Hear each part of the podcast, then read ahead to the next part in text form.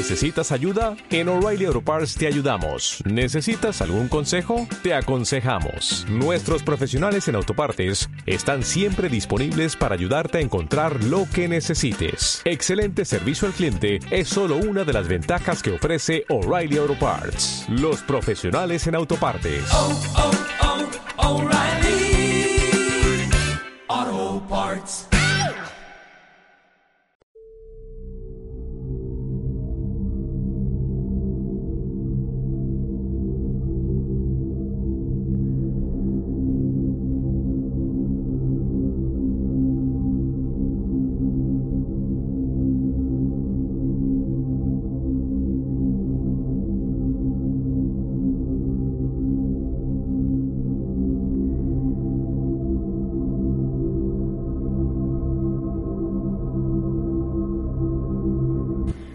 El ocultismo y el esoterismo. Son temas que el cine ha tratado en numerosas ocasiones, pero que quizás no tenemos siempre presentes en todo, digamos, en todas sus lecturas, en todo su esplendor, o incluso en todas sus diferencias, pues aunque se tienden a mezclar, ocultismo y esoterismo son cosas eh, muy diferentes. Por ejemplo, el esoterista busca el conocimiento aplicado a técnicas modernas y del mundo actual utilizando instrumentos y comprobando la eficacia de sus técnicas. Por así decirlo, es el mago de hoy, el mago moderno. Usa técnicas de la actualidad sin importancia aparente por o dónde procede aquel conocimiento, escuchando y aprendiendo de lo que el mundo actual le da, le ofrece. Creen que ese conocimiento de la magia y de la energía aún se encuentra en la actualidad y no es cosa solo del pasado. El ocultista busca el conocimiento del pasado, su aprendizaje, sus prácticas vienen del ayer, de ese pasado. Y busca el conocimiento ancestral. Cree que en la actualidad, hoy en día, ya no se usa la magia, por tanto aprende de lo que culturas y religiones antiguas nos dejaron. Cree que en esas culturas antiguas había una mayor conexión con la energía y la magia y su conocimiento es ancestral, ya que la información, aprendizaje y conocimiento viene de bastantes años, incluso siglos atrás. El esoterista lo que hace es eh, tiende a alardear de sus habilidades para usarlas, demuestra su conocimiento y lo pone en práctica frente a espectadores buscando un beneficio ya sea psicológico o material, mientras el ocultista solo utiliza estas habilidades eh, en ocasiones necesarias eh, practica en la sombra, alejado de los ojos de las personas o de alguien que lo pueda identificar. Sus prácticas son secretas, como bien dice el nombre, ocultismo, y no lo suele demostrar a, grandes eh, masas de gente o ni siquiera a pequeños grupos, siempre que no sean de, de su mismo origen, de ese ocultismo. El esoterista eh, tiende a catalogarse en sociedad como un brujo o el que hace magia. No expresa secreto en ello y cree que lo que él sabe no es un problema que el mundo lo sepa y ayuda a que estas ideas se acerquen a, a los que quieran aprenderlo, o bien pues si es gratis o pagando. El ocultista tiende a generar una doble identidad. Es una identidad eh, para la persona que puede ser social o no. Un esoterista es común que utilice sus habilidades para predecir el futuro o alterar el presente. Un ocultista, sin embargo, intenta evitar que eventos sucedan. El esoterista no teme al error si en algún caso se equivoca, lo toma como una experiencia para ir próximamente corrigiendo, mientras que un ocultista no conoce los errores, en sus acciones no hay espacio para dicho error, tiene que ser certero y eficiente en lo que se propone o se le asigna, y su trabajo debe ser impecable.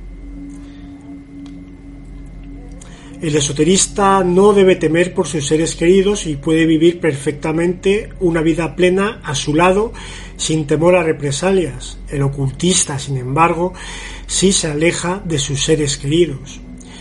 Un esoterista tiende a aprender técnicas básicas, que son escasas, sobre todo las que se usan para la defensa personal.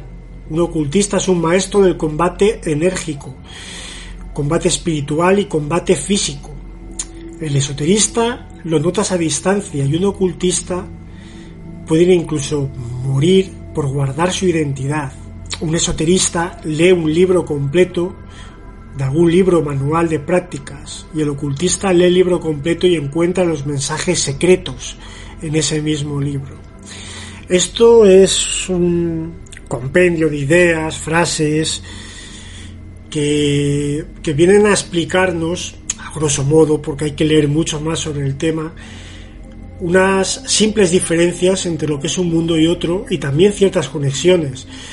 Nosotros en este bloque principal de este nuevo programa lo que vamos a hacer es trasladarlo al cine y hablaros eh, cada uno de nosotros de varias películas que tienen que ver tanto con el esoterismo como con el ocultismo y vamos a intentar llevarlo a ambos territorios con sus ideas, sus cosas, porque hay algunas películas que están muy metidas en esto y otras a las que se le pueden, y lo veréis ahora, sacar lecturas, aunque eh, desde la superficie podríamos pensar que no tienen tantas.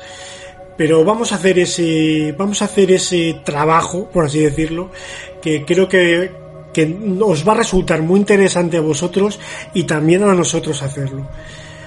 Y no me voy a enrollar más y vamos allá.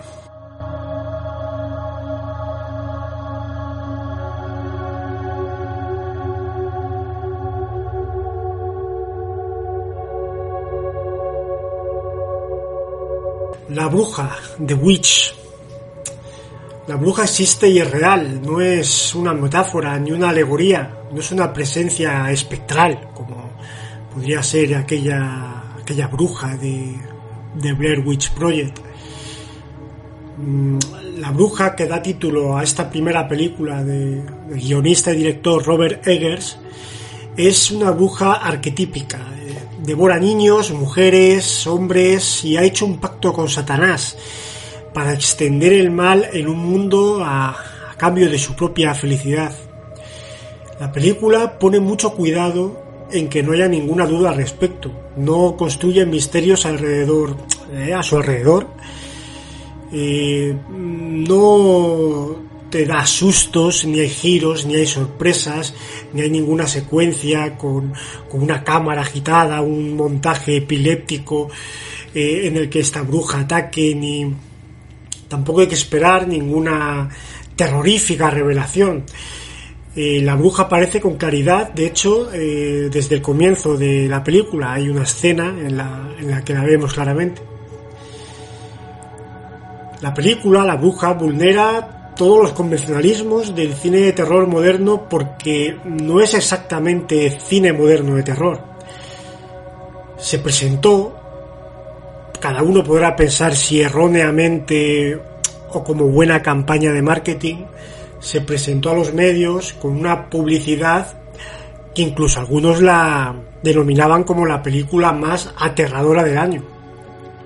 Y un tráiler que, que se ponía especial atención en, en, los momentos más desasosegantes, más terroríficos, que luego están eh, más dosificados durante la trama. Una trama, ya sabemos, muy pausada, muy eh, que exige que exija al espectador no es una película de terror al uso posiblemente eh, a ver al menos no es una cinta no es una película convencional de terror. De terror sí que es pero no convencional no como la estamos habituados a concebir el terror hoy en día aunque yo creo que que estaría más en, la, en esa onda del cine de terror de los 60 70 A mí siempre me ha recordado, aunque luego ya fue mucho más, eh, la siguiente peli ya no de Robert Eggers, sino de, de su compi de funciones últimamente, que es Ari Aster, ese Midsommar, porque iba a citar eh, la de Picnic en Hanging Cock. Eh, es un poco ese rollo de cine, ¿no? Ese cine que no es exactamente cine de terror, pero es como una especie de bálsamo, por su tono pausado. Es una especie de bálsamo en el que te tienes que dejar llevar, o bien nada más empezar ya cortas porque no te atrae nada la propuesta, pero si te deja llevar, te va hipnotizando, te va sumergiendo en esa historia y, y al final terminas en esa terminas viendo, terminas sintiendo esa maldad que desprende.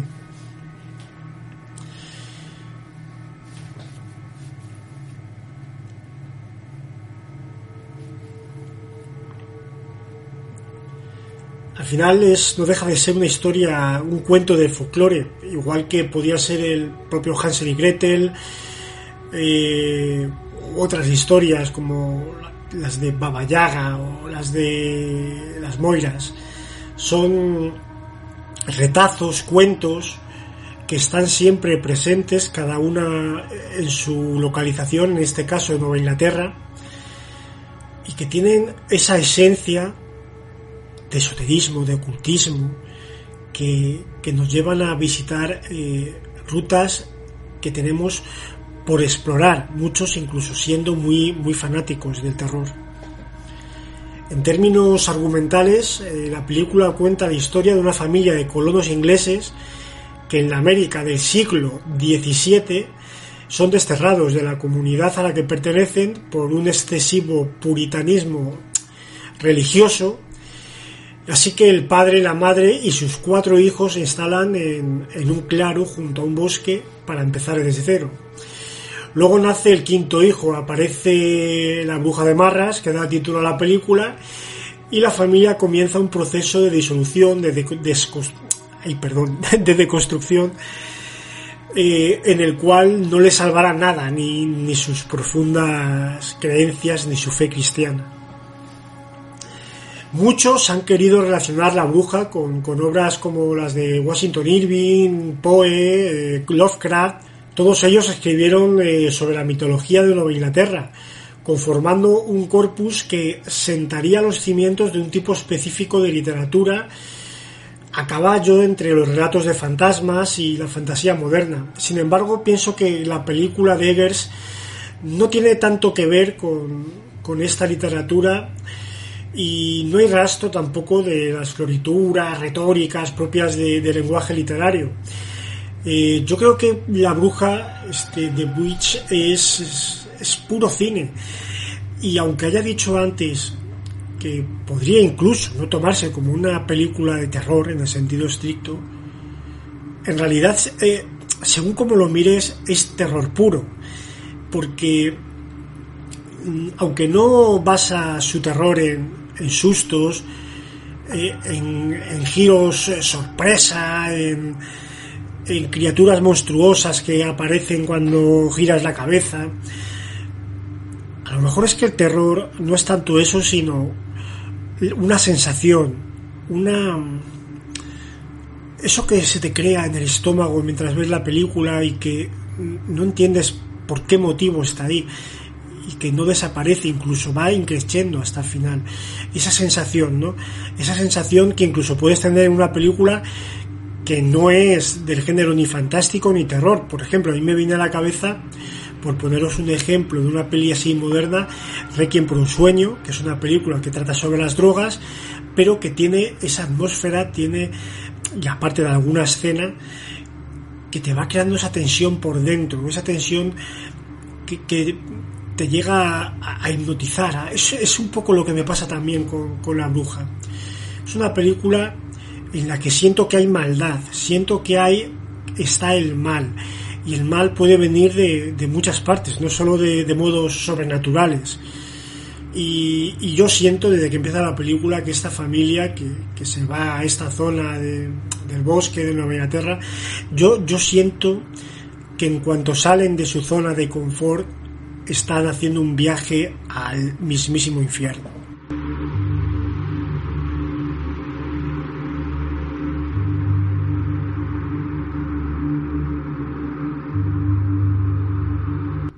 Muy buenas chicos y chicas de Almas Oscuras, ¿qué tal? ¿Cómo estáis? Al habla Nieves Guijarro, directora de la línea Puño Sucio de Ediciones Bernacci. Y hoy tomo el testigo, tomo esta invitación para hablar de uno de los temas más apasionantes que existen, el mundo del ocultismo. El mundo del ocultismo llevado a uno de los medios de máxima expresión, el medio de la imagen, que junto con el de la palabra es uno de los más poderosos. Los visos del esoterismo en el mundo del cine pueden apreciarse desde a tiempo, y esta expresión ha venido dada en varias formas. Unas de ellas son películas cuyo eje central es un determinado tipo de religión o de rito, películas que pueden ser o pertenecer a diferente género, pero utilizan esto como nexo central, no son películas que puedan denominarse de corte esotérico, como las de algunos compañeros que, que a continuación os van a mostrar también, pero sí son películas que pueden enfocarse desde la perspectiva, como digo, argumental.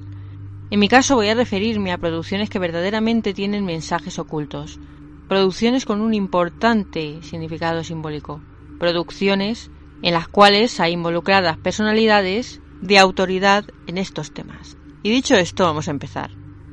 La primera producción a la que voy a aludir es una de las más conocidas y referenciales en esto del esoterismo, y lo es por un particular motivo, la participación del célebre Alvin Grau, productor, arquitecto y conocido miembro de Fraternitas Saturni, más conocido por el nombre de Maestro Pacitius. Fraternitas Saturni es una logia especializada en el conocimiento de la magia cósmica en general. Uno de sus puntos más importantes es el del crecimiento emocional, trabajado mediante ejercicios de corte místico.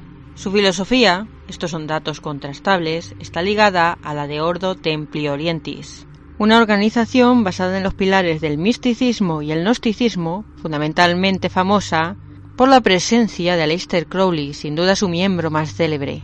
La membresía de Crowley comenzó en el año 1910 y al poco consiguió el estatus de encargado de las sedes de Gran Bretaña e Irlanda. Posterior a Ordo Templi, Fraternita Saturni fue fundada en los años 20 a raíz de la llamada Conferencia de Gueida. En los inicios se tomó como aceptación la filosofía contenida en el famoso Liber Albel Legis, o libro de la ley de Crowley, considerado un maestro de la telema. Sin embargo, Fraternitas Saturni fue alejándose de esta filosofía hasta el punto de crear una reescritura de la Telema, basada más en otros preceptos luciferinos. A finales de los años 70 la logia sufrió una escisión y algunos miembros decidieron formar otra hermandad denominada Ordo Saturni. Pero a pesar de todo, Fraternitas Saturni ha sobrevivido al tiempo y a principios de los años 2000 cumplió nada más y nada menos que su septuagésimo quinto aniversario. Embarcado en estas lides y con el rango de maestro, Grau no tuvo reparo en dotar a la cinta de un alto significado simbólico, hermético, llegando incluso a indagar en la alquimia. Uno de los detalles más conocidos de la producción es el uso de caracteres enoquianos en el contrato de Orlok. Se dice también que Grau había desarrollado proyectos anteriores en base a historias de vampirismo, pero la oportunidad perfecta le llegó al conocer al director F. Murnau. No obstante, y según sus propias palabras, la razón de Grau para sentirse atraído por esta temática es la de haber conocido a un granjero durante la Primera Guerra Mundial que afirmaba que su padre era un vampiro. En el año 1922, Nosferatu se convirtió en la primera versión no oficial de la famosa novela de Bram Stoker, Drácula. Tanto fue así que cuando la férrea guardiana de los derechos de Stoker, su viuda, Florence Balcom, fue puesta al corriente del estreno de esta cinta, interpuso una demanda que prosperó, derivando en una indemnización millonaria para Prana Films, el estudio de Alvin Grau, que inmediatamente entró en quiebra. Empeñada en llevar a cabo la destrucción completa de la cinta, la viuda de Stoker ordenó todas las acciones posibles, incluida la quema. Por suerte, no lo consiguió, y hoy día podemos seguir disfrutando de esta magna obra del expresionismo alemán, de las pocas que llevan el signo de Grau, que para más Inri, y por supuesto para seguir alimentando la leyenda, llegó a filmar La conferencia de Weida, cinta que de una forma u otra se perdió en el tiempo y de la cual no se sabe nada a día de hoy. Prana Films, como sabemos, sobrevivió apenas a los primeros coletazos de los años 20, ya que hablamos del año 1923, cuando esta indemnización millonaria la hizo cenizas, dejando apenas resquicios de las intervenciones de Grau en el mundo del cine. Las pocas copias que nos llegaron de Nosferatu, además de ser de una calidad bajísima, son diferentes entre sí, siendo tomada como verdadera únicamente la proyectada en el Festival de Berlín en el año 1984.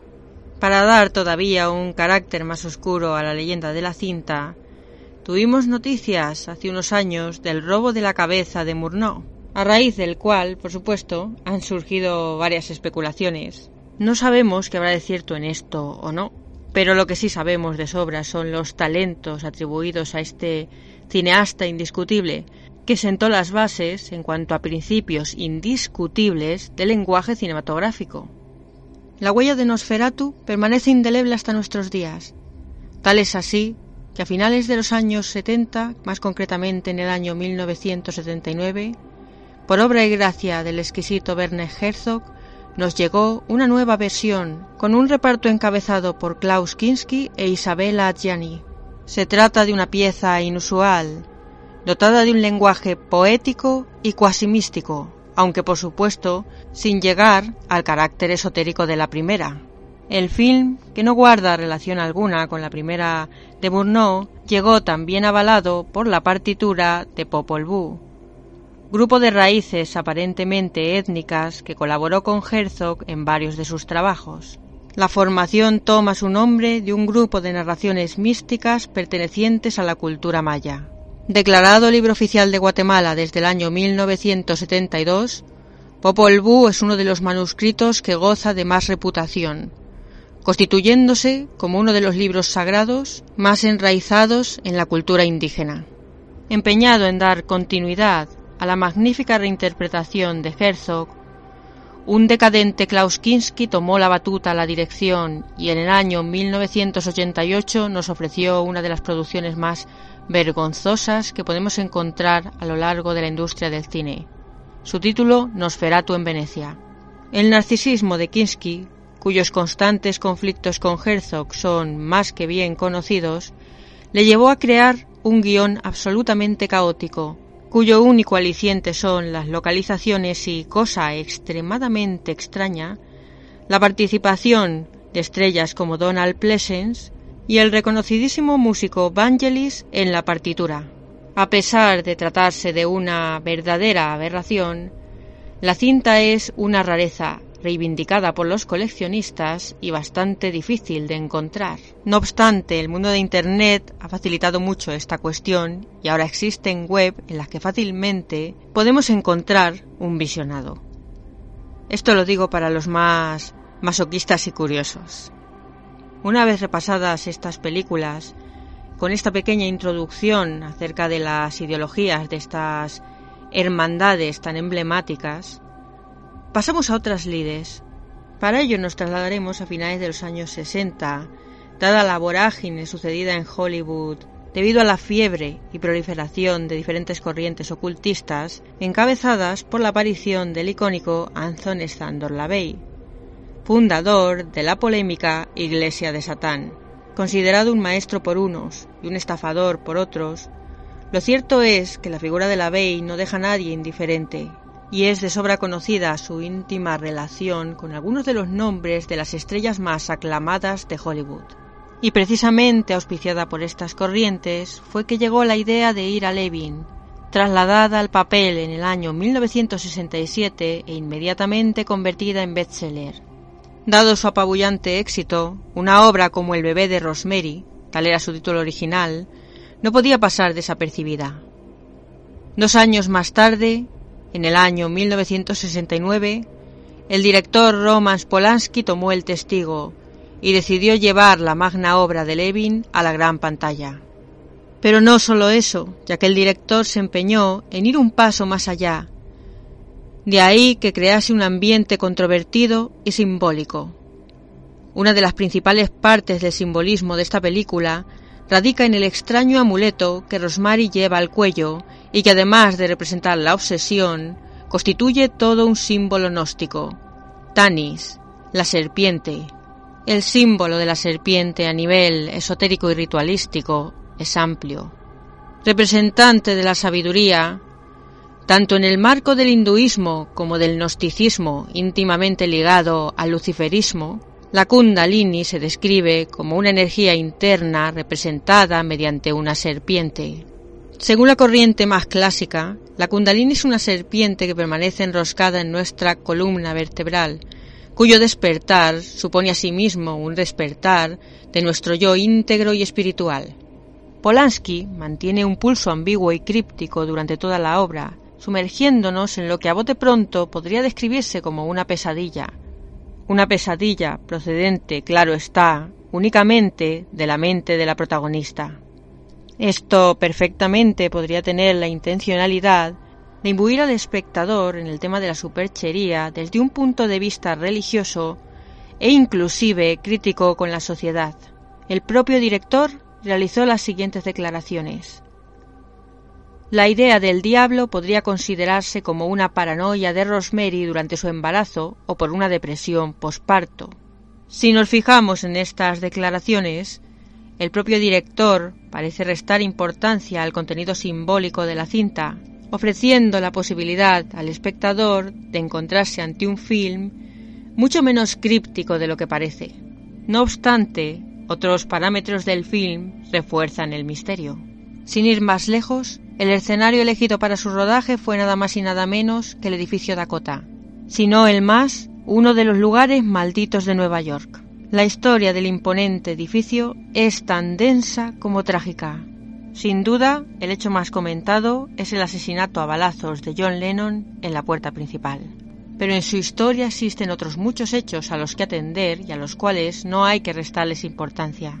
Entre los que fueron sus inquilinos podemos encontrar la sombra del gran mago de la Telema, Aleister Crowley, y Gerald Broseu Garner, quien ostentaba la calidad de maestro dentro de la magia Wicca. Se dice que Polanski llegó a basarse abiertamente en esta figura y que algunos grupos ocultistas y esotéricos se prodigaron en amenazas hacia él. Las vicisitudes que rodearon el rodaje para unos son frutos de una verdadera maldición y para otros vera superchería. Pero la verdadera maldición llegaría un año después, concretamente en el mes de agosto del año 1969, con el asesinato de la bella Sharon Tate, esposa de Polanski, a manos de los integrantes del grupo sectario conocido como La Familia, liderado por Charles Manson. La brutalidad del crimen conmocionó a la sociedad de la época, y la figura del director quedó maldita para los anales de algún modo, igual que lo hizo su película. Sumergido en varios escándalos, el nombre de Polanski sigue sin levantar cabeza, y a pesar de ser bien cierto que su nombre está ligado a la calidad, no llega a ser bien recibido por la crítica, y no digamos por el público. Otro hecho a tener en cuenta en esta amalgama de fatídicas casualidades es la fuerte amistad personal entre Lavey y Polanski. Se dice que el propio Lavey fue el encargado de supervisar todas las escenas relativas al satanismo. Se habla también de una curiosa leyenda en torno a una celebración oficiada por el propio Papa Negro, en la cual se celebraría el encumbramiento de Polanski como director. ¿Qué de ficción, qué de realidad hay en todo esto? Nunca podremos saberlo. En ambos casos que hemos tratado, lo cierto es que se han dado un cúmulo de fatídicas coincidencias. En el primero de ellos, la quiebra instantánea de Prana Films, por no hablar del robo del cráneo de Murnau con unos fines aparentemente ritualísticos. En el segundo caso tenemos la destrucción personal de Polanski. En ambos casos nos encontramos ante producciones maravillosas, incluyendo por supuesto la de Herzog, aunque está a un nivel muchísimo menos simbólico, que a su vez y en apariencia tejen un camino oscuro, una crónica negra que subyace bajo el velo de obras estéticamente irrepetibles e igualmente fascinantes. Y para terminar mi participación de hoy, si os parece bien, voy a hacer una pequeña reflexión. Internarse en los mundos del ocultismo y de la magia o magueya, como la prefiramos llamar, yo prefiero este último término, pero entiendo que el primero es más entendible, Es una labor harto complicada que depende también de varios factores. Uno de ellos es nuestro universo psíquico, otro, no menos importante, nuestro grado de documentación, puesto que esto es fundamental a la hora de practicar cualquier disciplina. Son temas controvertidos, objeto de estudio. Voy a continuar dado que este no es un manual de artes de este tipo, sino un programa de cine. Pero queramos verlo de un modo u otro, valorarlo como superchería o como realidad, al tiempo que vislumbramos y disfrutamos de estas maravillosas producciones, estamos siendo testigos de la actuación de una mano invisible, una mano que toma protagonismo más allá de la propia pantalla. Os ha hablado Nieves Guijarro.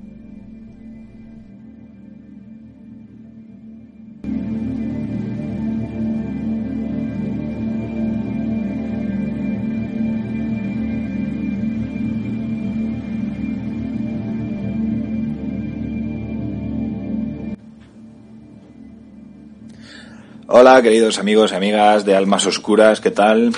¿Cómo estamos? Soy Ignavacas, eh, eh, colaborando aquí en este nuevo programa sobre esoterismo en el cine. Eh, dos conceptos bastante, bastante interesantes, los dos. Eh, por libre, entonces ya fusionados, imaginaros, ¿no? Sabéis que está yendo el programa eh, por los derroteros de monográfico sobre esto, ¿no? Eh, los colaboradores excelentes como siempre, eh, hablando de, de, varios títulos eh, relacionados con, el esoterismo en películas eh, relacionadas con, esto, ¿no? Me parece súper interesante y bueno, bueno, lo de siempre, un saludo a los colaboradores que como digo son, siempre es una maravilla, ¿no? que estén, que compartir programa con ellos. a Carlos, que es el que lo levanta todo y a todos los que lo escuchan, claro, que, cada vez son más y, muchísimas gracias, claro. Eh, bueno, eh, me comentaron que había que con tres, tres títulos eh, y bueno, he conseguido tres dispares, pues cada uno habla de, pues, de un tema de esoterismo y entonces brevemente voy, voy a, a comentar cada uno de ellos, ¿no? Eh, además son pelis bastante, bueno, espaciadas, por así decirlo, en, eh, tienen un, amplio rango de, de, de, años en el tiempo, una con otra, y, bueno, me, me, parecen bastante interesantes. Eh, bueno, quiero empezar hablando de la que considero, pues, bueno, yo creo tal vez la mejor de, de, las que os traigo, de las tres que os traigo, que no es otra que Lords of Salem, ¿no? Eh, película 2012 dirigida por, por Rob Zombie, eh, película, bueno, de culto, sí, eh, ya es que prácticamente todo lo que toca este señor lo, lo transforma medio en culto, ¿no? Sí es verdad que puede que la considere la última gran peli de Rob Zombie hasta la fecha, ¿no? Me refiero hasta la fecha porque eh, tras tras Los Salen ha llegado eh, llegó 31 eh, llegó, llegó Three from Hell el año pasado que la, disfrutamos en Sitges pero es como que ya no es lo que era, ¿no? Ya es como, bueno, no sé, no sé, bajo mi punto de vista se está repitiendo de una forma porque bueno, si todavía si te repites eh, basándote en tus éxitos pasados y, tal, pero es que yo creo que, que está bajando mucho el pistón y yo creo que, que los Halloween, Entrenados del Diablo, Casa de Mil Cadáveres, ya quedaron muy atrás y creo que justo, bueno, Halloween 2 eh, me parece además bastante, bastante fallida, una película bastante que ya rebajaba mucho el, el, el nivel de la filmografía de zombie, pero que, pero esta Los Salem, eh, de verdad me, me, pareció, me pareció increíble, me pareció una gran película y, y parecía que volvía, parecía que el zombie volvía, pero, pero sí, tal cual, yo la considero, puede que la, la última gran película de Rob Zombie, ¿no? Eh, la incluyo aquí en esta lista eh, de esoterismo porque, bueno, eh, yo creo la película ya se ha comentado en varias ocasiones que es un rito satánico. O sea, eh, la película sigue las pautas e indicaciones que, tiene que tener un rito satánico. Entonces, eh, Zombie factura una película que al final es es un, un con, consigue que cualquiera que vea la película o cualquiera que reproduzca la película en, completo, o sea, el montaje final de la película, reproducirlo, ver la película, es como si estuvieras invocando eh, al demonio, ¿no? Satanismo, ¿no? Es, es como la celebración del mal, la película, ¿no? Es una película muy alucinógena, eh, es blasfema, eh, yo la consideraría la versión del siglo XXI de la Semilla del Diablo, mm, una versión bastante más traviesa, claro. Y, y, y como digo, a mí, a mí me pareció increíble. Recuerdo que se estrenó en muy pocas salas en España, tuvo muy poca distribución en cines, pero conseguí, conseguí ir al cine y, verla en, el- en- su estreno, ¿no? Eh, bueno, la película cuenta cómo, eh, bueno, hacía mucho tiempo eh, Salem, eh, que está en Massachusetts, eh, en Estados Unidos, en el estado de Massachusetts, era, era el centro neurálgico del mal, ¿no? Era donde las brujas pues celebraban sus aquelarres y demás. Y en la actualidad, pues nada, es una, aparentemente es una ciudad normal, y Heidi, que es Selim un zombie, la, la eterna mujer de zombie y, utilizada siempre en, en- todas en todas sus películas, eh, tanto ella como, como su imponente trasero, eh, aparecen en todas sus películas y, y, bueno, nosotros no podía ser otra. Pues Heidi la, eh, es ella, es, es un zombie, eh, presenta un popular programa de radio centrado pues en hard rock, ¿no? En rock duro, y un día recibe un vinilo promocional de una banda que se llama The Lords, ¿no? Como los señores. Es una música extraña y siniestra que, que la deja pues perturbada eh, y le produce una serie de pesadillas y unas alucinaciones que finalmente acabarán desembocando en, en- lo que es la película y en lo que es el, la especie de, pues eso, de rito que es esta película. Eh, como digo, no solo un zombie eh, actúa en la película, vemos a, vemos a Michael Berryman, vemos a Barbara Crampton, vemos a Sid Hay, aunque sea bastante, de forma bastante breve, a Ken Foree, bueno, a todos los amigotes al final de, de, Rob Zombie y, tal. Saludo Kier también, Saidi Wallace, eh, bueno, es, es una reunión de amigos que Rob Zombie se lo tomó eh, extremadamente en serio y que, bueno, de alguna manera es una apología de, eso, de- del mal, del, del satanismo, de, de- del esoterismo y, de la brujería, ¿no? Y, por eso, la verdad que esta es la película que, primero me vino a la cabeza cuando, cuando eh, comentaron de hacer eh, un, especial de esoterismo en el cine. Aparte me parece muy... La tengo que revisionar, además, la tengo que revisionar porque es una película a revisionar. Es una película a revisionar. Además, me trae, me trae muy buenos recuerdos. Eh, bueno, voy a continuar. La siguiente película que traigo es de 1996, la dice John Gray, y no es otra que The Glimmerman. O sea, mm, vais a flipar. The Glimmerman eh, es una película de acción. Es, una película de acción. Su componente esotérico eh, viene mediante el vudú. ¿eh? mediante rituales chamánicos vudú. Entonces es un mix entre esto y, y la acción, de típico body film tan de moda en, en los años 90, policíacos tan, tipi, tan tipo Lethal Weapon, ¿no? Arma letal. Eh, y es una película de Steven Seagal, ¿no? El protagonista es Steven Seagal, os cagáis. Eh, su compañero es Kenan Ivory Williams. En la película también vemos a, grandes como, como Bob Ganton, ¿no? Eh, bueno, eh, cuento un poquito. El veterano detective de, Nueva York, Jack Cole, que es el, eterno, el gran Seagal, es trasladado al departamento de policía de Los Ángeles, donde debe trabajar con, con su compañero, eh, Wayans, en este caso, que es un, que es un policía, pues eso, jo- más joven y con unos métodos, pues muy diferentes. Y juntos empiezan a investigar una serie de asesinatos que están relacionados con, con, con eso, con, unos rituales, eh, eh, con tintes macabros y extrañamente vinculados a, la mafia rusa y a un poderoso hombre de negocios que hay en la ciudad. Mm, la película es una locura, ¿no? Es, es como es, como un Seven con Steven Seagal. Eh, es una película sin más, pasable, eh, del montón. Y, y lo que lo que lo que la diferencia de- del resto de pelis de acción genéricas como es esta o como o lo que la diferencia de, de la de la filmografía de un actor como Seagal y sobre todo de su filmografía en los años 90 que es que es lo mejor que nos dio el intérprete lo que la diferencia es justo esto no Eh, eh, estos rituales que aparecen en la película y, y cómo se, entremezcla todo que es como que no tiene nada que ver pero consigue con- consigue hibridarse de alguna manera y, terminar siendo pues un producto bueno mm, interesante de ver, eh, eh, no se va a quedar en tu retina para siempre, salvo, bueno, algún que otro corte de cuello de, de, Seagal. Eh, eh, bueno, por todo lo demás, el director John Gray pues le impone pues la acción necesaria, la dosis de intriga necesaria que, tiene que tener un, un- una trama con, con estos rituales.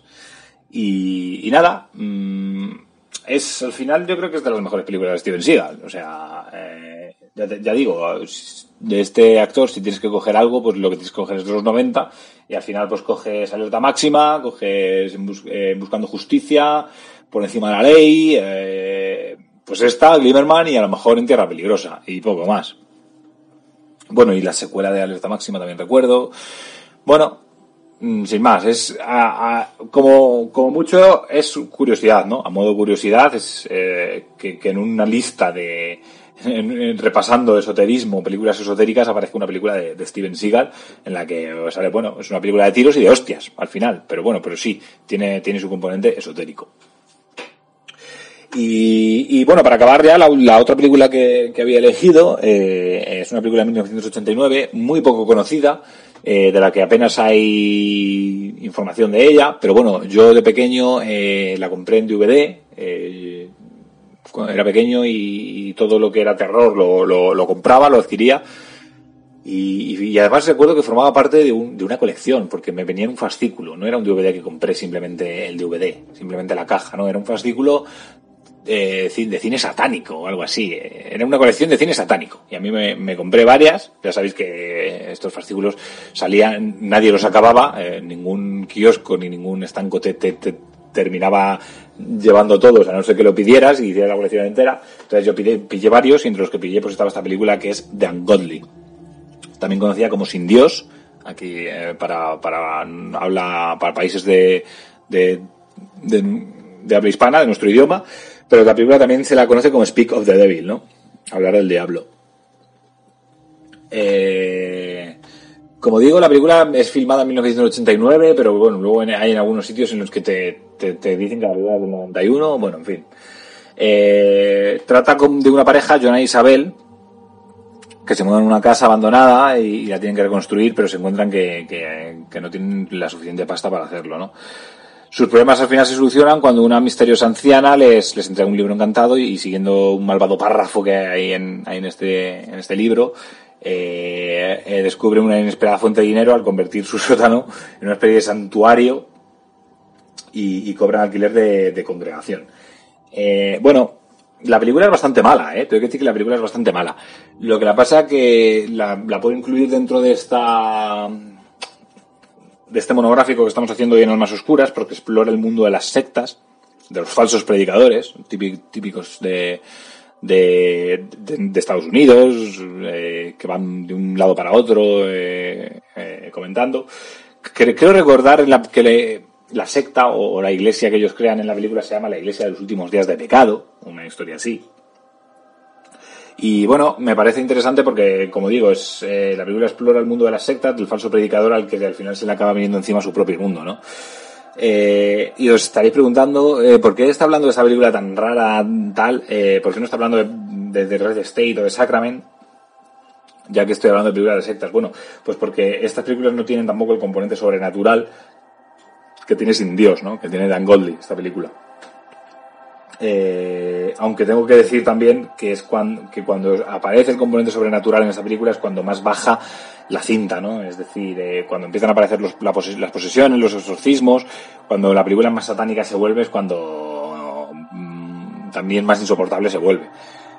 Eh, la película tiene un tono cómico y bizarro que termina no viniéndole mal, porque, bueno, por lo menos dices, no se, no se lo toma en serio al 100%, aunque en un principio parecía que sí, que la película iba a ser seria, eh, a mí la portada me acuerdo que en su día me fascinó, hay una especie de demonio que le está cayendo un rayo encima, bueno, no sé, es una película muy loca, ¿eh? Y, que en general es bastante mala, pero que repasa, repasa este mundillo de forma interesante y, que me parece, me, parece, me parece interesante comentarlo, que dentro de estar hablando de esoterismo en el cine y en películas, eh, comentar esta película por eso, por, por la forma que tiene de, o, por cómo muestra eh, el mundo este de los predicadores, de, crearte una iglesia y lavarle el cerebro a la gente, eh, sectas varias y demás, que al final termina siendo real. Eh, es decir, la película tiene su, dosis de, de, sobrenatural, ¿no? Y, nada, poco más. Estas son las, tres películas que, comento. Como no, de las, de las tres, pues Los Osalen es la más la, que más se cimenta. De hecho, eh, eh, Zombie la, ya sabéis que, él es prácticamente un, un, un- satánico y, está muy bien documentada la película y como, como he dicho al principio, la película prácticamente es un, es un, es un rito en sí, ver la película, reproducirla. Luego, tené- luego Glimmerman, mm, sin más, una película de acción sin más, con, con, con una trama de fondo eh, ritualística. Y esta última Dan Goldie, que simplemente repasa y, yo cuando re- recuerdo haberla visto de pequeño y, recuerdo que me pareció muy curioso y empezar ahí a, a, ver los, las primeras las primeras películas que yo veía sobre que trataban esta temática, ¿no? La de las sectas, la de un predicador y demás.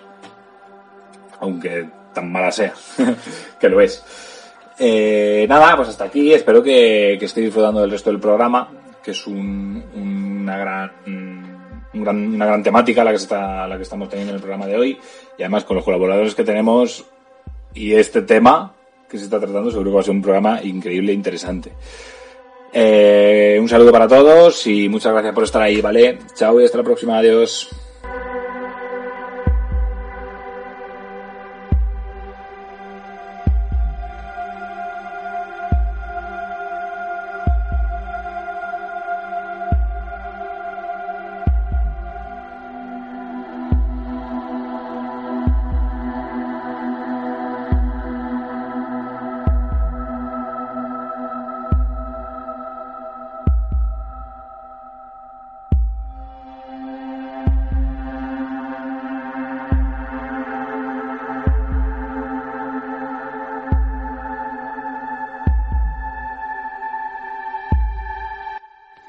Buenas, aquí Jesús de Cine Kenobi y muchísimas gracias por haberme invitado nuevamente aquí al programa. Se lo quiero dedicar que anoche estuve hablando con, con Nieves y decía que le parecía interesante el punto de vista que le voy a dar a la película de la que voy a hablar. Y es que he escogido una que volví a ver, volví a ver anoche y la verdad es que me parece que es como el tema que hemos dicho de tratar, un tema esotérico. ¿Por qué? Porque lo esotérico es algo que está oculto a los sentidos, algo que es incomprensible o difícil de entender. Y tras ver las críticas y las bajas puntuaciones, que sí que tuvo críticas positivas, pero tras ver que mm, esta película no se le dio el bombo que, que debió dársele, de hecho, mm, yo creo que es una película, y además mm, cargada de muchísima simbología, de muchísimo mensaje, creo que fue una película bastante, bastante difícil de, de entender. He cogido Byzantium, una película con la que Neil Jordan volvió al vampirismo, una película protagonizada por Saoirse Ronan, por eh, eh, Gemma Atherton, Sam Reilly, por Caleb Landry Jones y, la verdad y la música, bueno, pues Javier Navarrete que toca un tema de piano creo que es bastante, bastante bonito. La historia es la de dos vampiras, dos vampiras que huyen de, de- unos vampiros y se refugian en una comunidad británica junto al mar. Allí eh, Clara, el personaje mm, interpretado por Gemma Atherton, encontrará la ayuda, ahora explicaremos un poquito, de, de Noel, un hombre que les deja instalarse en un hotel que acaba de heredar, llamado pues, Byzantium, que es el, el título de la película. Nos vamos a centrar en que la he escogido porque es una película llena de matices, llena de, de- de mensajes ocultos y llena de una magia que, que me volvió a atrapar. Y anoche la vi junto a, a mi señora y, y la verdad es que no la había visto y le gustó muchísimo. Es una peli lenta, es una película que se cuece a, a fuego lento, Eh, no tiene nada que ver con entrevista con, con el vampiro y sí diría que es una un poco bebé de déjame entrar. Tiene toques clásicos de vampiro, pero a su vez mm, moderno, es decir, me gustó mucho en su día, me volvió a gustar anoche, que es una peli de vampiro, mm, pero no vemos colmillos. Aquí es mucho más elegante la forma que ellas tienen de, alimentarse. Eh, vamos a tener que hacer algún spoiler porque la película la vamos a desmenuzar. Tengo que empezar diciendo que me alegro mucho de que sea una película que se rodara en el año 2012. Porque mmm, si se hubiera rodado a día de hoy, seguramente me habría echado para atrás el verla, porque no hay cosa que menos me guste que no últimamente estén usando el cine como arma. Y digo como arma porque es una película completamente eh, femenina, es una película muy feminista, pero que en aquel entonces las películas no tenían esa catalogación. Es decir, me parece hoy día que películas como eh, Paradise Hill o por ejemplo la última de, Terminator la, nos la vendan como como películas mmm, recomendadas para para la igualdad de género, ¿no? Porque a mí Terminator Dark Fate me pareció una, una basura, Paradise Hill me pareció otra basura, pero tenía alguna cosa rescatable. Y esta película mmm, no nos la vendían así. De toda la época ha habido heroínas, mujeres duras, eh, pero yo creo que la incultura general hace que, que salga algo que despunte y, y lo quieran tomar como bandera. De hecho, esa simbología que toman los grupos extremistas está muy bien, se muestra muy bien en Hijos del Hombre, ¿no? Quien la haya visto me, entenderá. Volviendo a, a Byzantium, decir eso, reivindicarla como una gran película feminista, pero que está ahí a, a la sombra. Creo que es una película que el vampirismo lo toma desde el punto de vista no como un don, no como una salvación donde los vampiros, en la mayoría de los casos, van a ser ricachones, van a ser pijos, van a ser una alta nobleza. La película lo toman como una salvación y a la vez eh, una maldición.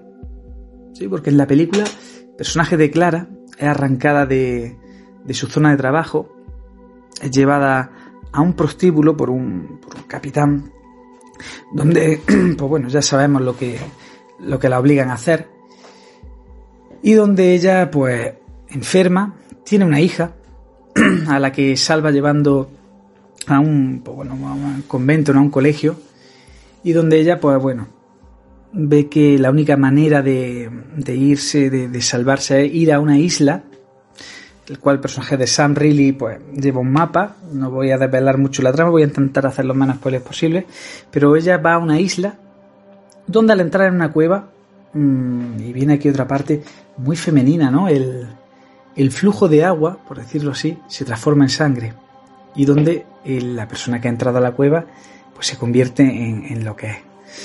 Eh, digo que es muy femenino porque eh, rompe ¿no? el agua, parece que el agua limpia ese agua que está saliendo y al entrar en la cueva no es que te convierta, ¿no? como sucede en el caso de las mujeres, no es esa etapa en la que te conviertes en mujer, te conviertes y pasas a otra vida, a otro nuevo, tipo de vida.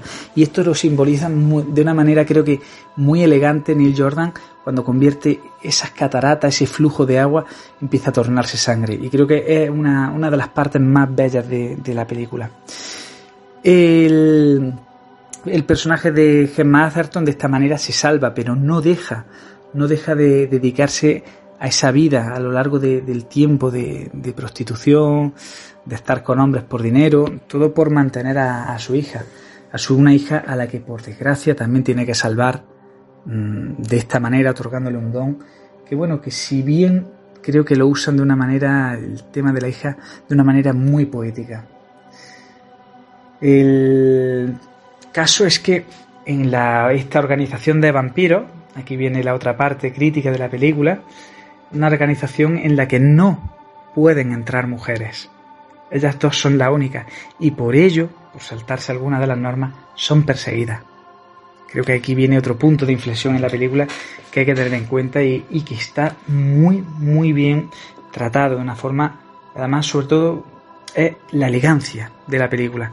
Porque aun siendo un tema sórdido, el tema de la prostitución en la película está tratado de una manera que, bueno, no es que lo llegue, pueda llegarlo a entender, ¿no?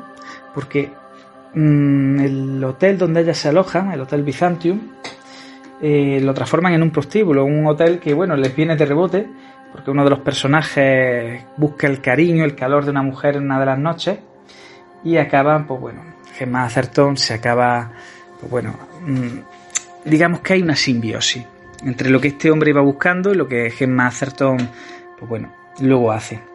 La verdad es que está tratada de una forma exquisita. No es una película, tiene alguna escena bastante sangrienta, y, pero no es soez, no es soez, cosa que, que es muy, muy de agradecer. El personaje de la hija, al que me estoy dejando un poquito en, en cola, el de Saoirse Ronan, se enamora de, de un joven, de Caleb Landry Jones, algunos recordaréis por X-Men First Class, y bueno, un chico que tiene una enfermedad, él se está muriendo, a él le, viene a pasar lo que a ella le pasó. Hay una relación al principio de amor-odio, eh, creo que, que, está genial, y donde ella, pues bueno, al final le, no voy a decir nada, pero ella intenta de alguna manera empatizar con este chico y hacer lo que, lo que su madre hizo. De esta forma también la película toca temas como el, no voy a desvelar nada, como también el, tema del incesto, ¿no? la protagonista Eleanor, Sai Ronan, ella enferma por, por, esta causa, o por lo menos no lo quieren dejar caer. Es una cosa que me gustó mucho de, la película, por eso digo que es muy esotérica, tiene muchísimo, muchísimo meollo y la estamos aquí un poquito desgranando el tema eh, cuando Gemma Atherton tiene a su hija en el prostíbulo, no sabemos si es fruto de las relaciones con este capitán o, no. Pero bueno, ahí no lo dejan caer. Luego, como en toda historia, intentan arrojar un poquito de luz, como en toda historia así triste, un poquito de luz con un caballero. Creo que Sam Reilly, haciendo de Darvel, está absolutamente excepcional. Y, creo que el que arroja un poco de, esperanza sobre la vida de, estas dos de estas dos chicas. De todas formas, no digo nada por si, por si tenéis que seguir viéndola. Luego hay otro tema que está escondido en la película, que la verdad es que es el, síndrome de, nido vacío, ¿no? Eh, Clara, la madre, no quiere dejar ir a su hija, no quiere que se enamore, no quiere que se vaya. Ha pasado muchísimos siglos, ha pasado muchísimos años con ella, pero aún así se niega a, dejarla que abandone el nido. Y aquí viene otro tema de la película como es la emancipación de los hijos.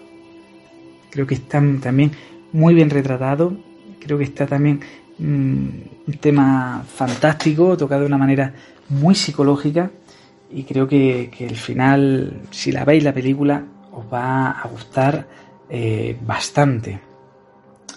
También el, el tema de las relaciones madre-hija eh, también está muy bien representado, ¿no? Eh, cuando llegan a la adolescencia, simplemente que aquí es una adolescencia un poquito más, más larga. Y de cómo la hija, o como una hija, que pasa de su madre cuando llegan los momentos más duros, eh, no la llama por su nombre, sino la llama mamá, la llama madre. Creo que son temas, una película espectacular con un sinfín de detalles y creo que conforme más se le puede repegar un par de revisionados o tres y sacarle aún muchísima, muchísima más esencia. Y el tema, uno de los temas más bonitos para mí de la película, o creo de los que te hacen, no sé, mm, había una frase muy buena que era que el poder de los vampiros reside en que nadie los cree. Y hay una parte en la que el personaje de Eleanor, de Saoirse Ronan, escribe la historia de su vida, la leen unos profesores y no se lo creen. Y para hacerle creer a la. para decirle a la profesora que eso era cierto, le dice una serie de frases muy bellas. Algo así como que dentro de muchos años, cuando usted sea mayor, usted me verá a mí, que seguiré teniendo 16 años, y entonces me comprenderá. Y entonces me pedirá que le, que le alivie de todo el dolor. Entonces comprendemos, en esa, en esa escena comprendemos algunos de los actos del personaje de Eleanor como un ángel de la muerte. No va a, a matar por, por placer, sino para dar paz. Y creo que otro, mm, otro ahí, el convertir el ángel de la muerte, un ángel en una mujer, creo que es otro de esos factores que a la película la hace aún, aún más, muchísimo más grande. Creo que toma unos roles brutales, creo que toma unos roles que, que yo creo que mucha gente de esta que coge cualquier película y la ensalza no ha, visto esta porque tiene muchísima, muchísima miga. Así que como no quiero destriparos en exceso esta genial Byzantium de Neil Jordan, me parece una auténtica maravilla, simplemente os invito a que la veáis y a que luego, pues, en cualquier lado, en Facebook, en donde sea, que os metáis en Cine Kenobi y que me digáis, Jesús, no ha parecido esto o, no hemos fijado en los detalles que, que has comentado y creo que, que es una película muy reivindicativa, creo que es una película muy a tener en cuenta y creo que es una película que se merece muchísima más nota de lo que en las webs especializadas, alguna entre comillas digo especializadas, le dan. Así que si os pasáis por algún pueblecito de Inglaterra y veis un hotel que se llama Byzantium, tened cuidado si os acercáis. Espero que os haya gustado. Un saludo a todos.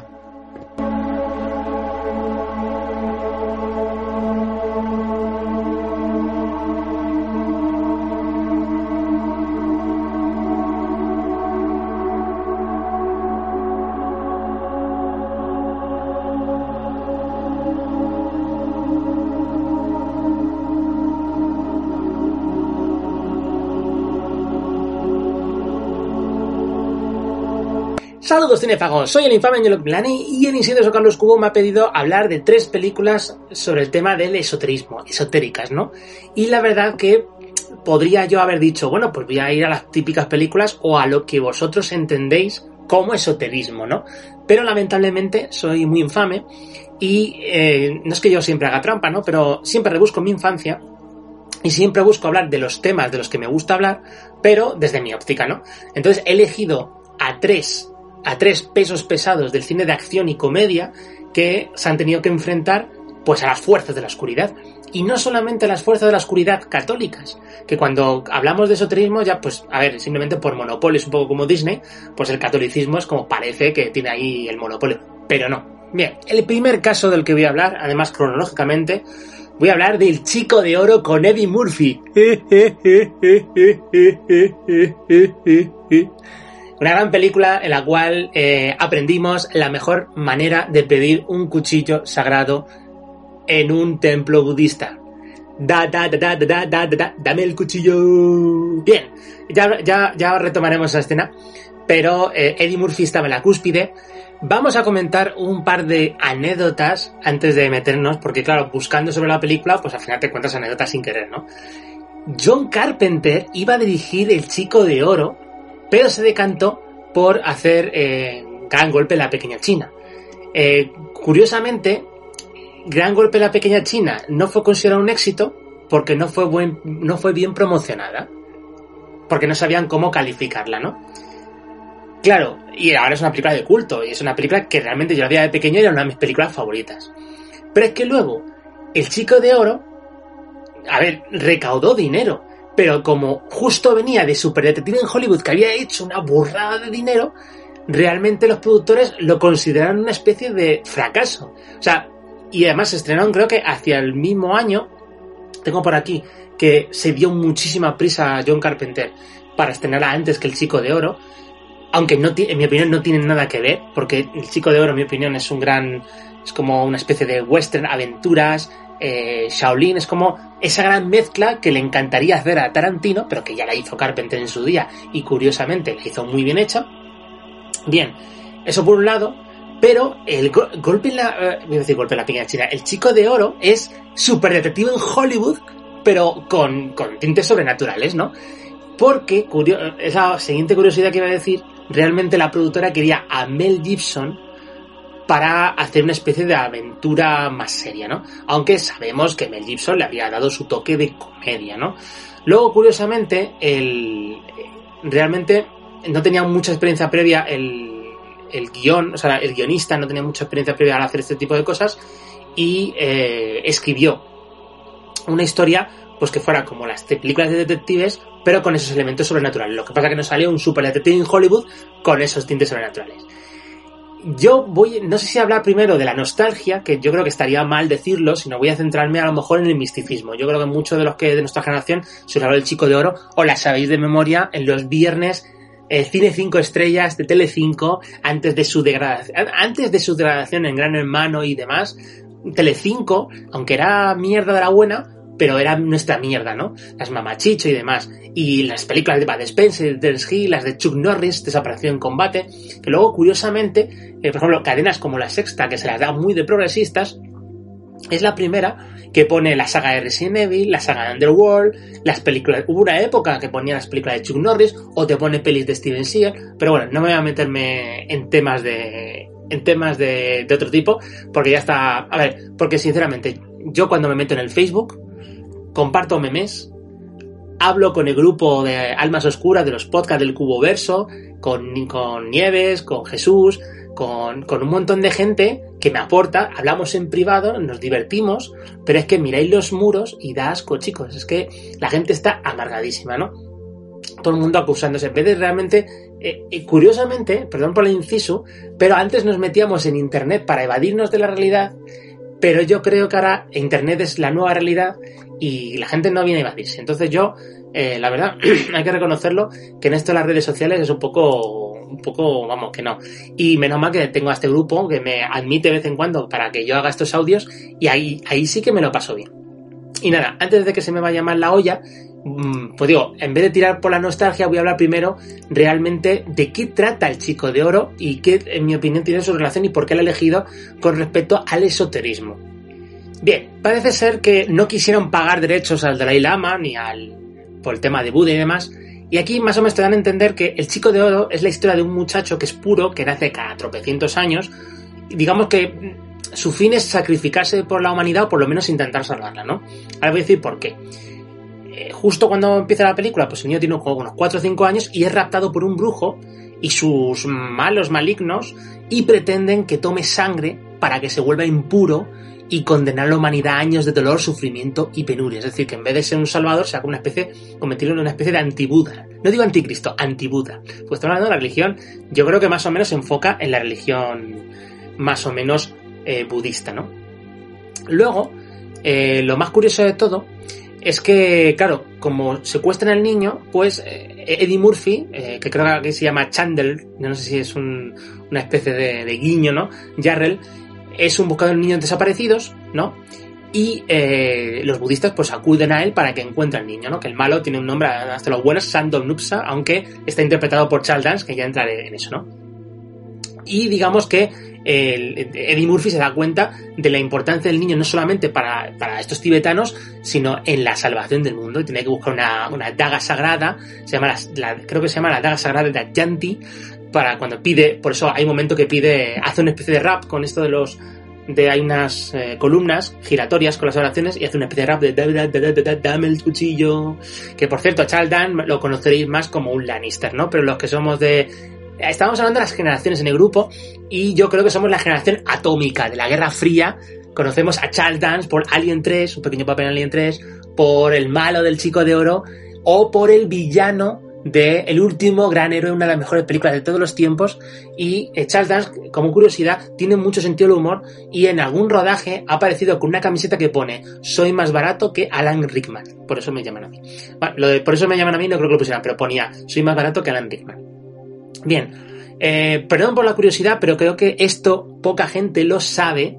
Eh, creo que salió hace un tiempo, pero poca gente se acuerda. El chico de oro realmente es una chica que trabaja ahora mismo Es una chica, o sea, es la chica de una niña, ¿no? Es un poco como 13, ¿no? Cuando se rapó el pelo, a los que veis Stranger Things, los que sois los más millennials, y dirías, joder, es una, es un niña, una niña, ¿no? Pues aquí lo mismo, es una niña, ha crecido y trabaja en el mundillo del cine, me parece que trabaja en relaciones públicas, en publicidad, y volvió a reencontrarse con Eddie Murphy, hay una foto muy bonita, en, eh, creo que es el Festival de Toronto, me parece, pues la foto fue de hace unos meses.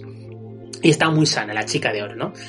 Bien, eh, pues como os decía, eh, la, digamos que por eso me mola, a mí me daba miedo de pequeño, eso es un tema esotérico porque el malo al final se acaba transformando en un demonio, eh, el templo budista al que va, o sea, en el Tíbet hay un momento para coger la daga que da bastante miedo, eh, se mete en bandas de moteros que son lugares bastante chungos, hay bromas racistas de Eddie Murphy, ¿no? Que entra en una, eh, perdón por el inciso, entra en un jardín y hay una típica familia blanca en una barbacoa, oh no, un negro nos va a matar, y dice, no, tranquilo, solo quiero una patata, no, llévate lo que quieras. Curiosamente, aunque es un chiste un poco anacrónico, creo que se dice así, aunque parezca un chiste un poco anacrónico, pero eh, con todo lo que ha pasado ahora mismo en Estados Unidos está a la orden del día. Pero bueno, esto es otra historia. Y eh, ya repasando momentos geniales de la película, pues Charles Dance que hace de malo brillantísimo. Hay una secuencia de, creo que es stop motion animación con una lata de Pepsi que también es buenísima. Como digo, la película tiene miedo, tiene mucha comedia, tiene acción, tiene aventuras. Me siento como en Indiana Jones y el Templo Maldito. Hay momentos de Eddie Murphy cantando, que hace el mismo chiste de cantar con las auriculares que en 48 horas más en el avión. Y luego cuando le detienen la diana con la, en la aduana, con la daga en el, eh, para salir del Tíbet, es brutalísimo los momentos Eddie Murphy, eh, pues digo, eh, cuando pide el cuchillo, cuando encuentra al sabio iluminador, que para mí ha sido el perfecto maestro Muten Rossi, que es que creo que se llama Victor Wong, que lo digo todo memoria, que luego saldría en golpe de la pequeña China. Para mí siempre habría sido un mejor eh, Rossi que eh, el señor Miyagi, aunque con respeto a Choyun Fat. El momento en el cual eh, hacen daño a la chica, que tiene que rescatar también a la chica, hay una ensoñación, eh, como si fuera un teleconcurso, una especie de sueño que es brutalísimo. Eh, digo, los momentos en el Tíbet también, antes de entrar al templo, también son tremendos. Eh, no sé, es que hay momentos, la, la película totalmente, y luego la parte final llena de acción y sobre todo ya queda un poco el canguele ese demonio tibetano. Así que nada, si queréis ir a otras culturas, el mal no solamente está en el ámbito católico, sino también hay males muchos más chungos en otras religiones, eh, esotéricamente hablando. Así que nada, esta es la primera película y ahora voy a por la segunda que os va a sorprender bastante. Yo creo que os va a sorprender eh, porque el chico de oro me la perdonáis. Me la perdonáis porque, claro, no es una película que diga, pero es una película que está muy enraizada en nuestra infancia y es Eddie Murphy en su clímax, en su cúspide, ¿no? Pero si yo os digo que la siguiente película es Señalado por la muerte, protagonizado por Steven Seagal, también en su clímax, en su cúspide. Vas a decirme, pero ¿qué cojones, Angelo, me estás contando? Bien, Señalado por la muerte eh, forma parte, mi opinión, de una especie de pequeña trilogía, que es la primera trilogía de películas de acción, que creo que era Por encima de la ley, o hizo tres o cuatro, la cual, digamos que siempre era como una especie de joven italoamericano que se había ido a Japón, que había estado la CIA, película muy autobiográfica en ese sentido, y eh, digamos que siempre he intentado meter ahí guiños ¿no? de su vida ahí, ¿no? Y Señora por la Muerte, quizás es una de mis películas favoritas, es justo de 1990, yo creo que la mejor época, entre los 80 y los 90. Aquí se llama, Steven Seagal interpreta a John Hatchett. La película empieza con un cameo de Danny Trejo, cuando era el típico que moría al principio. Y voy a, voy a centrarme porque también podríamos meternos en la nostalgia noventera de las pelis de Steven Seagal. Antes de meterme en la nostalgia, voy a decir realmente por qué la he elegido, ¿no? Steven Seagal se había enfrentado a la CIA, se había enfrentado a los eh, Charlies en Vietnam, se había enfrentado a la mafia italiana, se había enfrentado a distintos tipos de mafia, polis corruptos, a senadores. O sea, en sus películas se había enfrentado, incluso no me acuerdo si Alerta Máxima se había estrenado ya, se había enfrentado a terroristas. Dime tú, ¿contra qué se tenía que enfrentar a Steven Seagal para probar su valía y su coleta, no? Pues aquí, que aquí es un, eh, un agente del departamento antidroga, aquí Hatcher tiene que enfrentarse o sea, el personaje suyo, Steven Seagal, a unos viciosos narcotraficantes jamaicanos. Además, esta película me impactó en su época porque no me acuerdo si fue la época de Depredador 2 o si Depredador 2 fue después de esta película. También Depredador 2 maneja un poco, incluso esotéricamente, un poquito sus orígenes, digamos, como un poco los culpables de los creadores de la cultura jamaicana, ¿no? Y eh, esta película también me, me llamaba bastante la atención y yo siempre pensando, a ver si va a aparecer un Depredador, ¿no? Pero no, aunque el malo parezca un depredador. Aquí directamente, pues Steven Seagal, además de enfrentarse a, porque aquí digamos que vuelve, voy a, voy a centrarme un poquito, ¿no? Digamos que aquí hay una operación, no le sale muy bien, pierde al compañero típico, decide retirarse del departamento antidroga y vuelve a su ciudad. Y ve las drogas, las calles y dice, uff, esto no me gusta, tengo que hacer como Charles Bronson, el vigilante, ¿no?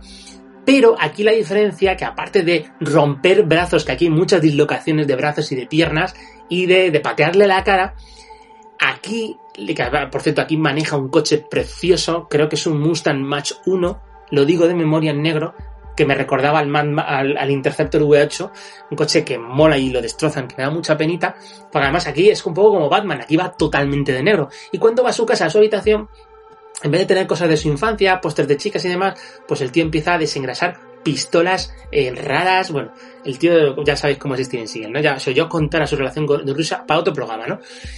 Pero, como os decía, eh, claro, al enfrentarse a los jamaicanos, pues esto le atacan con vudú. Y para su casa, eh, le marcan su casa, cogen a su hermana y la, intentan la intentan matar en un ritual, aunque yo creo que asustarla, parecido al que podéis ver en Depredador 2, que le hacen un ritual parecido antes de que el Depredador le diga eso de jojo, es una cabronada, ¿no? Bien, eh, mola un montón, la verdad. Yo no sé si estoy hablando mal, o sea, tenía ganas de hablar de Depredador 2, pero no, me voy a centrar en esta película. ¿Por qué? Porque el malo llamado Screamface, o sea, que tiene un nombre además muy buenísimo, eh, tiene un secreto. Porque, aunque le mata, o sea, Steven Seagal coge y le mata, ¿no?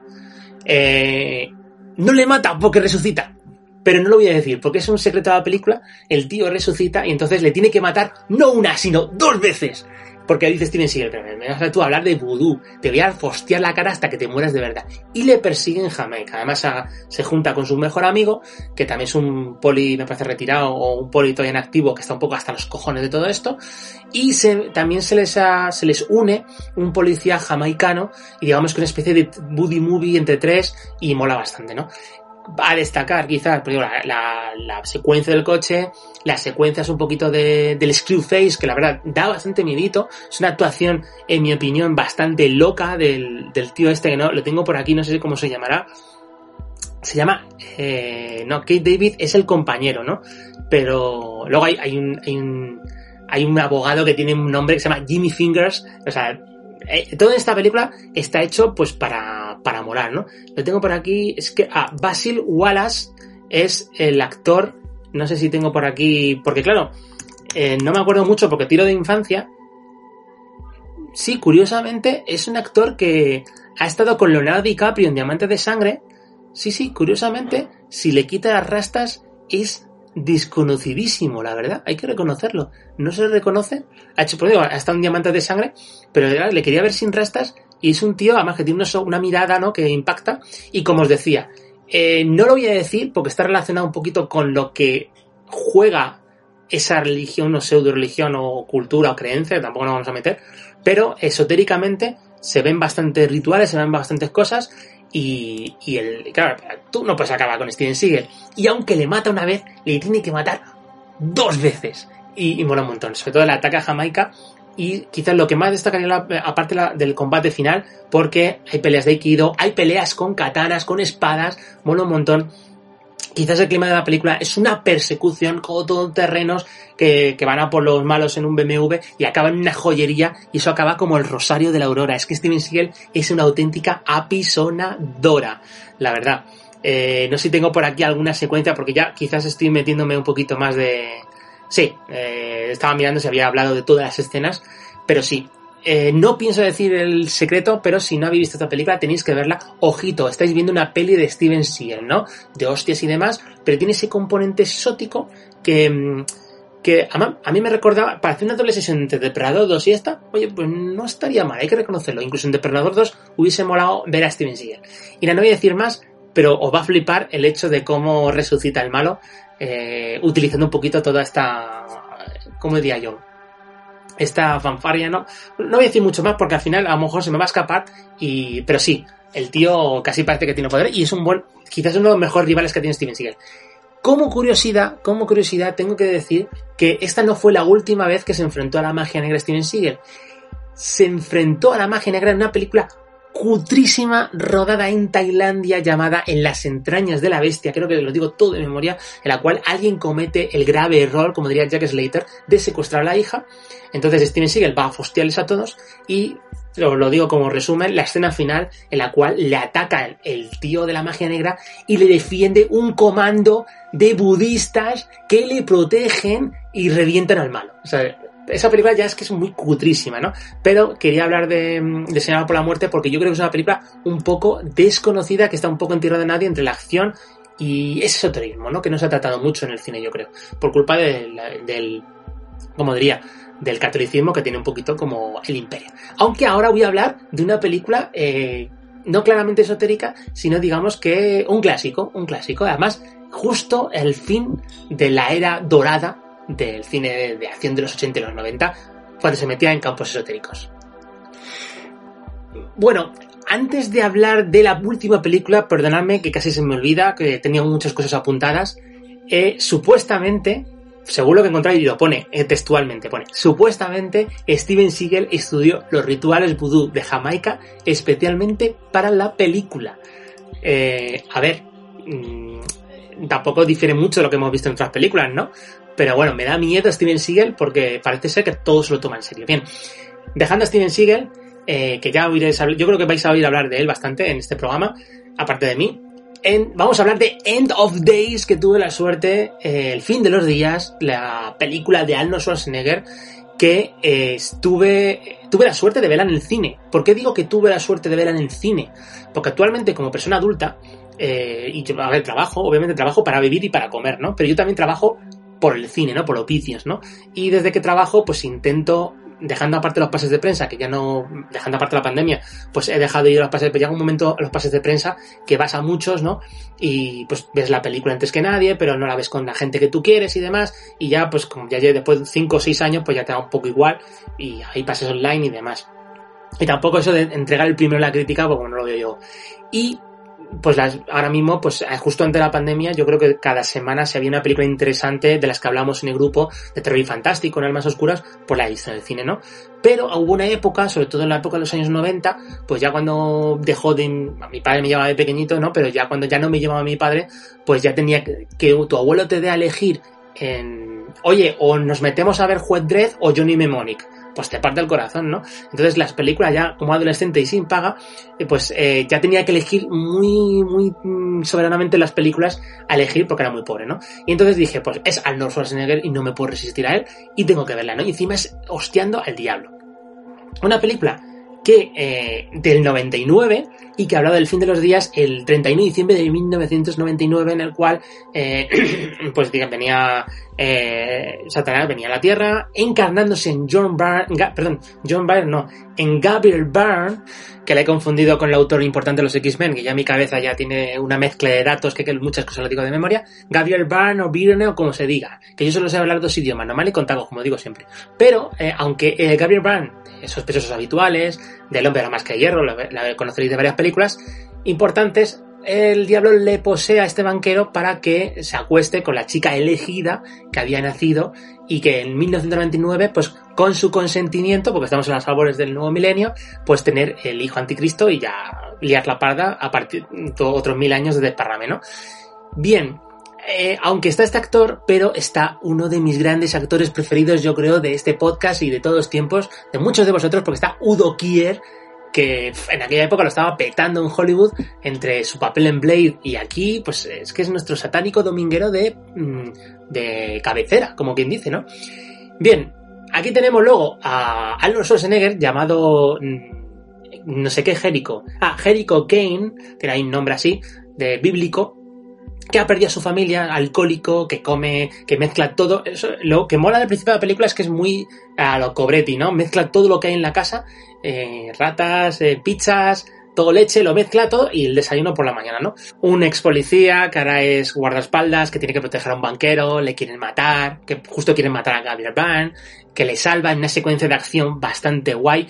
Eh, la verdad es que esta película tiene un, por cierto, que no lo he dicho, que está dirigida por Peter Hyams, que ha hecho películas grandiosas como Capricornio 1, Atmósfera Cero con Sean Connery, eh, la segunda parte, la secuela de 2001 de el Espacio, que tengo un cariño especial a esa película, Testigo, Testigo Accidental, eh, Time Cop, Muerte Súbita, The Relic, o sea, tiene, tiene, pero vamos, clasicazos, incluso el, el Mosquetero, que es una peli de los mosqueteros que me gusta también. Y su hijo también es director de cine, que también ha trabajado con Van Damme. Quería ir remarcarlo nada más.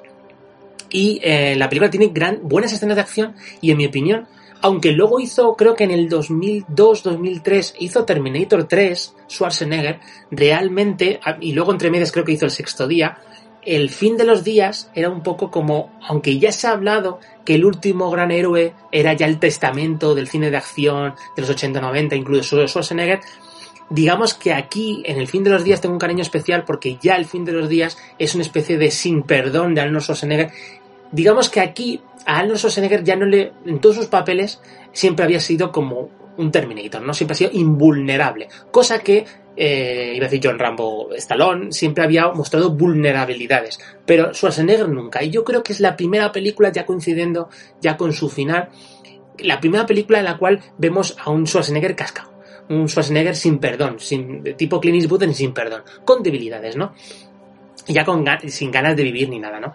Pero y aquí, digamos que en esta película, ahora voy a hablar por qué hablo de. por qué la he elegido teóricamente, no porque salga el diablo ni nada, sino porque. ni porque sea, perdón, mm, la, digamos que la profecía máxima, el fin del mundo, que venga Satán y la líe parda justo en la noche vieja de 1999.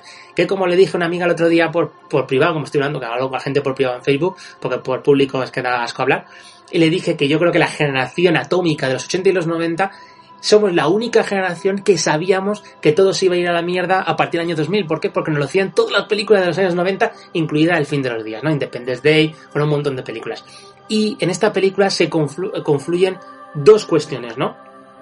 ¿Por qué no o nunca me ha llamado la atención el cine esotérico o el cine de miedo o los slashers, porque yo era más del cine de acción, ¿no? Y decía, joder, si yo fuera como Schwarzenegger, Stallone o Vin Diesel, bueno, Vin Diesel no había nacido en aquella época, pero quiero decir que eso no me afectaría. Digamos que confluye mi gran, ¿cómo diría yo?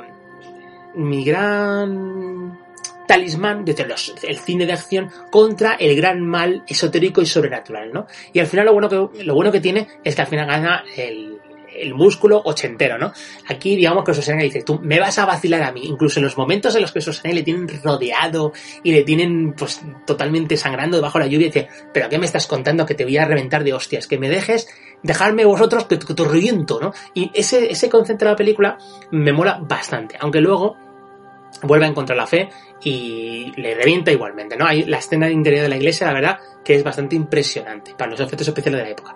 A destacar las escenas de acción, que, a ver, no son el clima de los Schwarzenegger, pero todavía he demostrado que estaban en forma y hay alguna, como en el metro, explosiones y demás, que están bastante curradas, hay que reconocerlo. Peter Hyams ahí hace un buen trabajo por el parte del director y Schwarzenegger todavía está un poquito ahí en... ¿Sabes? Que aún no había habido esa debacle, ¿no? Era un poco como su testamento.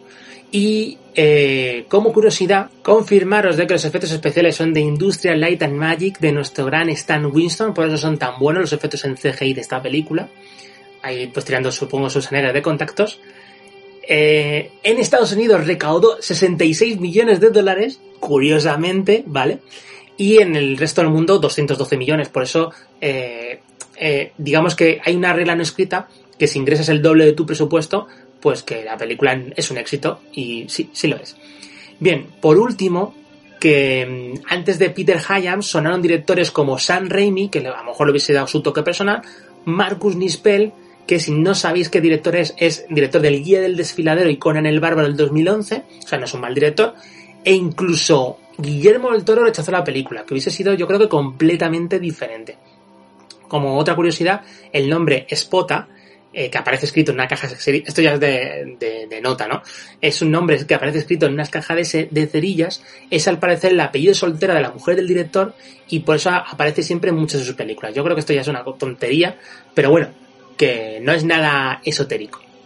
Y por último, eh, debo decir, pero no puedo decir spoilers por si no lo habéis visto, es que la película cuenta con un final alternativo, un desenlace distinto pero a la gente no le gustó ese final en las proyecciones de prueba. No es un mal final, o sea, si sois fans, no es un mal final, pero no gustó.